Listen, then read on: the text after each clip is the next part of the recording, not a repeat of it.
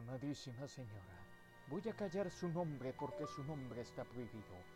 Va oculto en estas letras, temblando junto al mío, entre su corazón y mi corazón, muy escondido, porque lo nuestro, señora, es un amor clandestino, un sentimiento que nació sin permisos y un deseo que no tiene principios.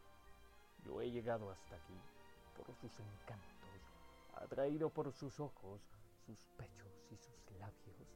Perdóname usted si soy muy franco, pero amadísima señora, yo no puedo callarlo.